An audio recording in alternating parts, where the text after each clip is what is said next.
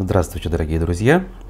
А, я вас приветствую а, в новой неделе, в новом утре, в новом дне. Сегодня 12 октября 2022 года, среда, хотел сказать понедельник, но на самом деле э, сегодня среда после а, одного выходного праздничного дня, итоги которого мы как раз таки подведем в сегодняшнем нашем э, утреннем эфире под названием «Аспекты республики» на канале «Аспекты Башкортостан». Зовут меня Руслан Валиев. Наша прямая трансляция идет э, в YouTube, э, в ВКонтакте и в Одноклассниках. Я вас призываю в очередной раз э, не просто смотреть, слушать, но и участвовать самым активным образом. Для этого вы можете ставить лайки, но не только. Вы также можете, и я очень жду от вас комментариев. Причем желательно, если вы это делаете прямо сейчас в режиме прямой трансляции, пока мы с вами общаемся. А, все у нас э, на связи, все работает. А, поэтому я думаю, что можно переходить от слов к делу. Но опять же, э, осталось напомнить, что текущие новости нашего с вами любимого региона, нашей республики, вы всегда найдете в телеграм-канале Аспектов, Э, в наших социальных сетях, а также на официальном сайте аспектымедиа.ру. Ссылки ко всем ресурсам э, найдутся в описаниях к нашим трансляциям. А, да, вот и зрители прибывают, поэтому, в общем, действительно можно начинать. Я думаю, что незамеченным э, не прошел таки День Республики, э, который отмечался вчера. И в Уфе открыли памятник генерал-майору Минигали Шаймуратову, о чем, конечно, СМИ э, региона сообщили во всеуслышание, а также в социальных сетях об этом много говорилось, в частности, у главы республики Радия Хабирова. Надо сказать, что в церемонии приняли участие помимо самого Хабирова, также э, помощник президента России Владимир Мединский, экс-министр культуры, а также в Рио главы Донецкой Народной Республики Денис Пушилин, плюс председатель Гомельского облисполкома Республики Беларусь Иван Крупко. Дальше цитата.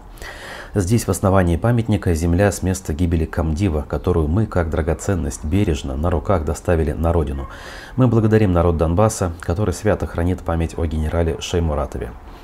Это слова Хабирова, процитированные пресс-службой Дума Республики.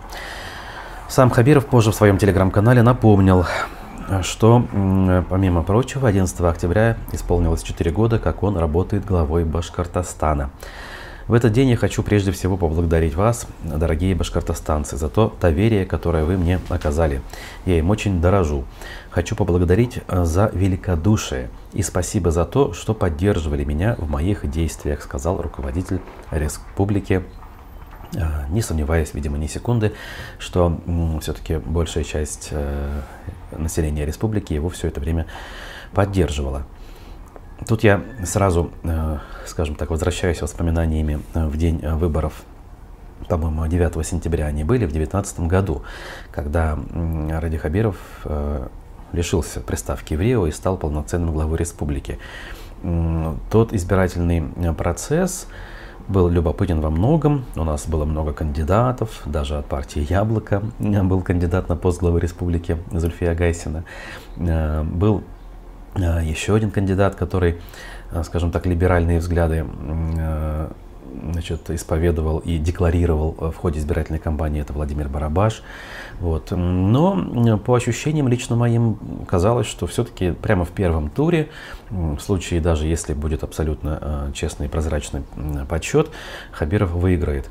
Однако вот на моем 371 участке именно в те выборы случился инцидент, который я позже описывал как Э, грубейшее нарушение в виде вброса э, полутора-двух сотен э, бюллетеней. В результате, если по всей республике Хабиров тогда набрал 82%, у меня на участке было 62%. И если вычесть предположительно, мною предположительно, значит, э, вброшенные бюллетени, в смысле не мною вброшенные бюллетени, мое предположение казалось того, что преподаватели, коллеги мои вбросили. В любом случае там было за 50, и я задавался вопросом, а зачем это нужно было? Но так или иначе, Мы уже действительно с тех выборов только прошли через трехлетний период. И вот, например, издание «Пруфы» решили поднасолить ну, на самом деле, изучить э, вопрос и подготовили публикацию. 11 не еще как бы ну, времени пришло, ну а есть и какие-то э, вещи, которые по объективным причинам реализовать не удалось. Все-таки, насколько я могу предположить, никто не планировал пандемию коронавируса, никто не планировал э, все то, что сейчас происходит на Украине. В 2019 году бизнесмен Марат Ахмедшин рассказывал, что уже давно загорелся идеей построить в Уфе музей современного искусства. Планировал предприниматель это сделать на собственные деньги – 15 миллионов долларов или по тому курсу около миллиарда рублей. По словам Ахмедшина, Хабиров поддержал тогда его проект. Предпринимателю дали для объекта территорию на высоком холме на южном склоне города. Ахмедшин уже выбрал современную и стильную концепцию, но потом планы у Хабирова на этот участок переменились. В 2021 году глава Башкирии задумал построить на южном склоне большую евразийскую библиотеку за 4 миллиарда э, рублей бюджетных денег. Планировал ее открыть он к праздничному дню 450-летию Уфы к 24 году. Эта же дата еще не раз появится в нашем материале, э, утверждает издание. Значит, сама по себе эта юрта, конечно, вызвала немалый переполох, по крайней мере, в среде профессионалов и неравнодушных граждан, но пока проект не реализован. Значит, дальше. Студенческий кампус в Дюме. Похожая история случилась с межвузовским э, студенческим городком э, в Уфе. Впервые его построить идея была озвучена в 2019 году, когда Хабиров вступил в должность главы республики. В 2020 году руководитель региона писал о студгородке так. К нам потянутся ученые со всего мира. Мы сами станем экосистемой престижной кузницы научных и инженерных кадров. НОЦ Э, научно-образовательный центр – это не только современный студенческий городок, для которого мы э, отвели территорию в Уфимском забелье, это еще и особая философия и атмосфера наука града, подталкивающая к творчеству и креативу. Это и центр притяжения инновационного бизнеса, который заинтересован в прикладных разработках. Это еще и фабрика стартапов. Кампус также планировали возвести 450-летию Уфы в Дюме. А, ну, разумеется, этого пока не произошло. Более того, футболисты в последнее время жалуются на то, что деньги не строятся. Стадион тогда анонсировали э, в том же 2020 году как нечто уникальное, не очень большое, компактное, но в то же время современное сооружение, где не только футбольные матчи можно будет проводить, но и другие массовые мероприятия а концерты. Так, тут жалобы поступают, что не очень хорошо слышно, а мы это дело сейчас решим вот таким образом. И звук, я думаю, что у нас станет лучше. Так, э, двигаемся дальше по данной публикации. Так, где она? Вот. Транспортную реформу также коллеги отнесли к э, неосуществленному обещанию. Ну, я сам хорошо помню, как было сказано, что мы сделаем транспорт э, Уфы и республики, э, общественно имеется в виду, лучшим в России. Но по моим субъективным оценкам, пока до того, чтобы стать лучшим в России, конечно же, ему далековато. Весной этого года, напоминает издание, замглавы Минтранса Башкирии Александр Клебанов рассказывал изданию, что реформы завершат за год. Еще купят автобусы, водителей переведут на более безопасные брутто-контракты, и все будет хорошо, однако пока жалобы не прекращаются. Единственное, что очевидно и э, заметно визуально, это новые автобусы и наличие э, способов бесконтактной оплаты, ну, с той же карты Алга, например. Значит, э, историю с региональными операторами э, по работе с ТКО также э, издание относит к неудаче. Беспомощность с Дюртюли Мелиоводстрой, который не вывозит мусор. Полагаю я, здесь речь о том, что якобы много раз было сказано о том, чтобы этого оператора с рынка вывести, но до сих пор этого не произошло. Дальше сданный вовремя, но недоделанный Кашкадан в Уфе, парк имеется в виду, госцирк уфимский, где э, работы по реконструкции так и не начались, мечеть Ар-Рахим на проспекте Салавата Юлаева. 10 э, июля 2019 года Хабиров в эфире радио «Эхо Москвы» в Уфе обещал, что мечеть достроит. Конечно, мы будем строить, это очень важно. И, конечно, надо завершить это строительство, сказал тогда Хабиров, давая интервью вашему покорному слуге. Однако до сих пор мечеть стоит недостроенной, элементы здания прикрыли тканями, имитирующими мрамор и внешнюю отделку. А, памятник Салавату Юлаеву у многих вызывает грусть. Символ города, и к нему жители относятся трепетно. Ну, надо сказать, да, действительно, в этом году, в 22-м, должны были начаться работы по реконструкции, а до сих пор даже принципиальных решений, судя по всему, на этот счет не принято. И уж тем более вопрос с финансированием не решен. На этом фоне открыли с пафосом и с помпой э, памятник Шеймуратову. При этом надо отметить, что до того, как открыть памятник Шеймуратову, делегация во главе с Радием Хабировым изначально побывали все-таки у подножия памятнику Салавату Юлаеву, где вместе с гостями возложили венки. То есть, так или иначе, формальную э, дань памяти э, национальному герою Башкирии отдали. В общем, можно тут спорить, э, соглашаться с чем-то, не соглашаться по поводу обещаний, э, выполненных или не очень. Э, но, надо сказать, все эти истории имеют место быть. Понятно, у всех этих историй разная подоплека, и политическая подоплека разная, и экономическая разная. Вот, и поэтому, как бы, наверное, одинаково э, делать выводы по всем этим историям нельзя, но помнить об этом нужно, вопросы задавать журналисты на эту тему должны. Ну а мы дальше пойдем. Возвращаясь к аспектам мобилизованных из Башкортостана, проходивших э, боевое слаживание в Пензенской области, отправили уже э, к зоне боевых действий. Об этом изначально сообщил портал Пенза Информ. А, по его данным, кроме пензенцев, в военной академии материально-технического обеспечения имени Хрулева проходили обучение мобилизованные из Башкирии и Ульяновской области. Цитата. «Сегодня первый состав, сформированный на Пензенской земле дивизии, уходит к месту исполнения боевых задач», сказал губернатор Олег Мельниченко. «Здесь сейчас стоят лучшие. Это те, кто не схватился за велосипеды и не побежал в сторону границы с Грузией, прятаться от мобилизации. Те, кто не побоялся встать в строй. По данным портала, мобилизованным разъяснили особенности складывающейся военно-политической обстановки, а также проинструктировали, как выявлять в ходе следования провокаторов, которые негативно относятся к спецоперации, призывают к невыполнению приказов командиров. То есть политинформация не дремлет. А у нас семьи мобилизованных и контрактников должны получить более 30 мер господдержки.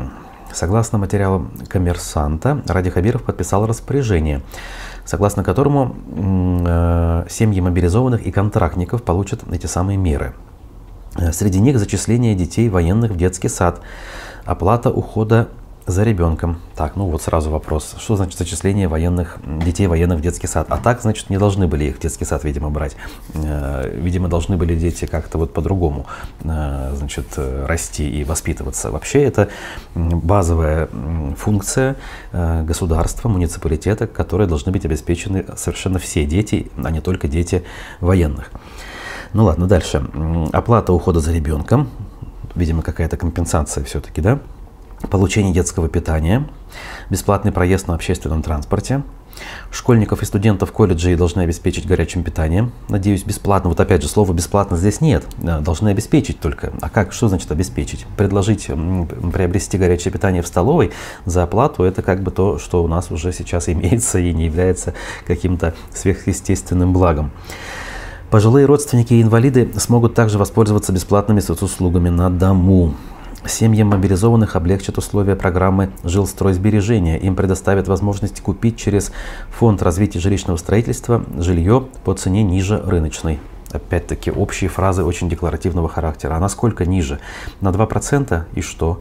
Если, я не знаю, там на уровне 50% э, скидка, это хоть куда-то можно да, как-то применить. С другой стороны, если семья лишилась кормильца, а мама работает на низкооплачиваемой работе и вовсе не работает, там хоть сколько делай скидку от э, ипотечной ставки, семья в любом случае этого не потянет. В общем, распоряжение подписано, в ближайшее время будет опубликовано на сайте правовой информации, добавили в пресс-службе изданию, которое, соответственно, попросило разъяснить подробности. Но как я уже сказал, подробностей нормальных, реальных, действующих я здесь не вижу. Между тем, э, Кабинеты Центра управления регионом отремонтируют за 2 миллиона 300 тысяч рублей. ЦУР, я напомню, выстроили у нас совсем недавно, чуть больше полутора лет он функционирует. В свою очередь, его строительство уже вызывало вопросы по поводу того, за чей счет это происходило и почему без конкурсных процедур.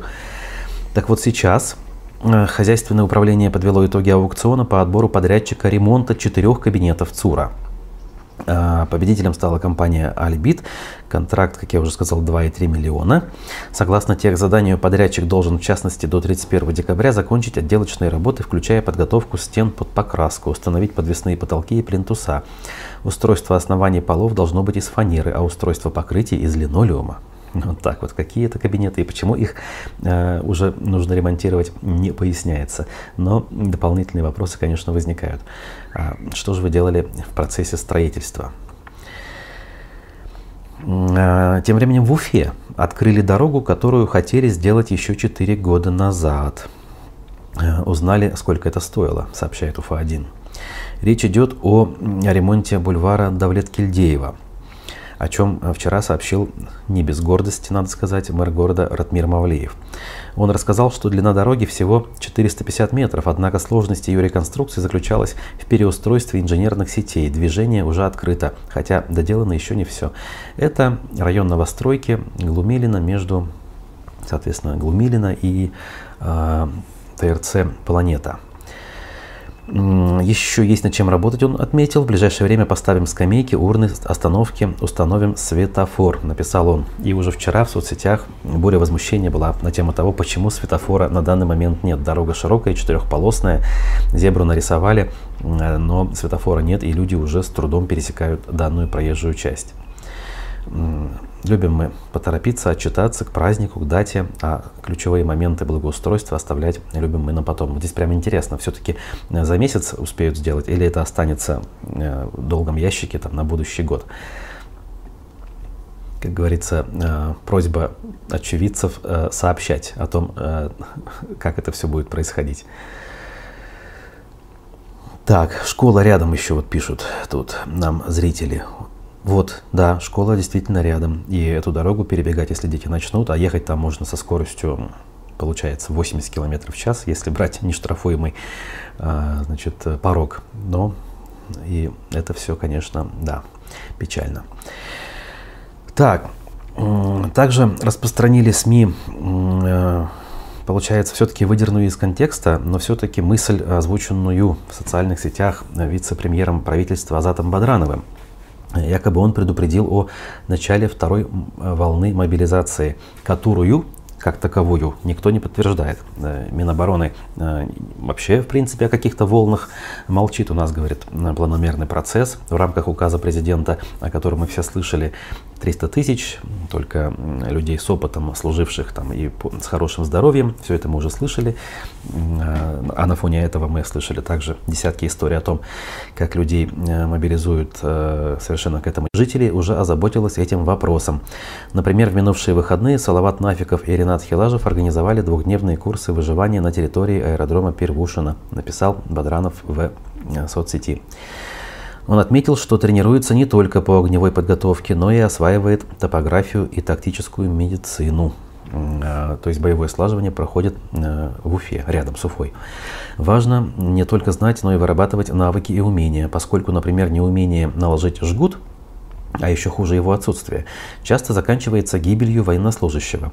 При пулевом или осколочном ранении э, есть всего 40 секунд, чтобы остановить кровотечение. Дальше человек теряет сознание и погибает от потери крови. Достаточно 3 литров, отметил он. А, когда завершится слаживание в конце октября, в первых числах ноября э, он планирует отправиться уже в зону спецоперации. А, сообщил он, отвечая на э, всякого рода кривотолки по поводу того, а как же так, э, собирался уехать, а э, был замечен на заседании правительства. Именно после этого возникла необходимость э, дать пояснение. И вот они, соответственно, в таком виде даны. Так,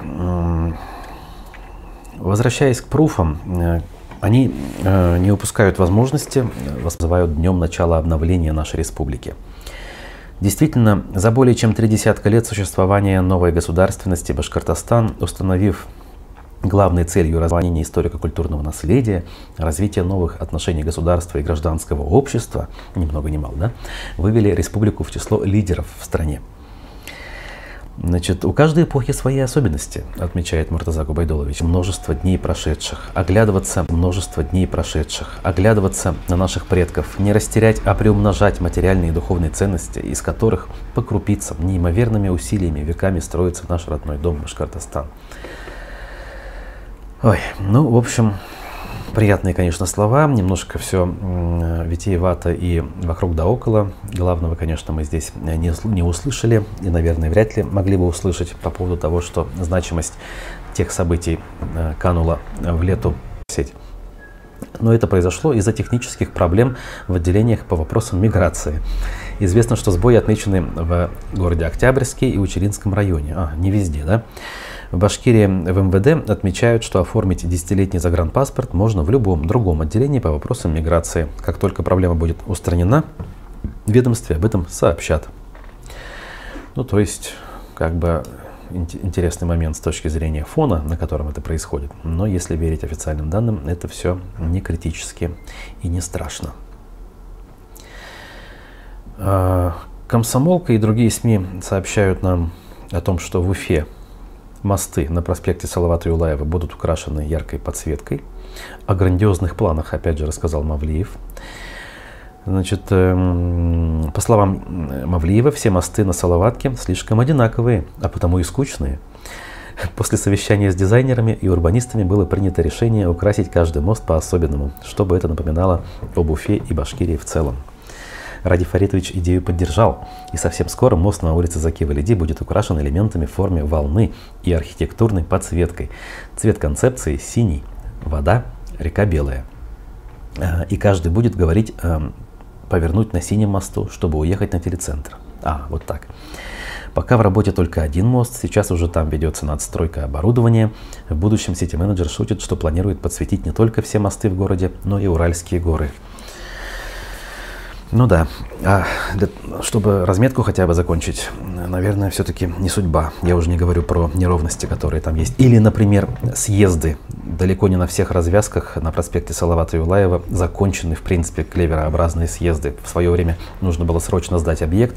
Я не знаю, возьмем развязку на э, Кирова и или Бакалинской, той же самой. Есть везде вопросы. Нет, надо подсветочку сделать, еще замахнуться на Уральские горы в этом смысле начинаешь понимать и разделять э, пессимизм э, некоторых наших критиков, которые, э, узнав, что Мавлеев приедет к нам из Нефтекамска, начали э, шутить на тему того, что да, займется опять же э, внешним антуражем, какими-то показными элементами, без заглядывания в глубину проблем и решения сущностных задач. Вот эта вот история с подсветками мостов, конечно, именно э, про это, к сожалению.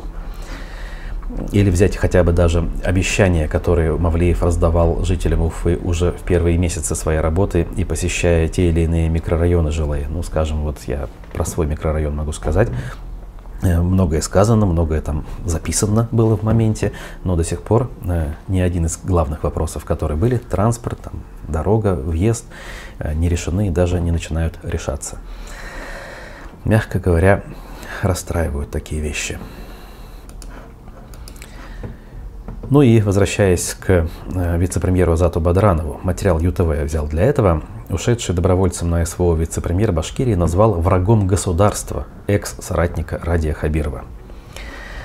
Значит, э, он высказался в целом о трусах и предателях. На своей странице в соцсети он назвал иммигрантов из России пассивными предателями.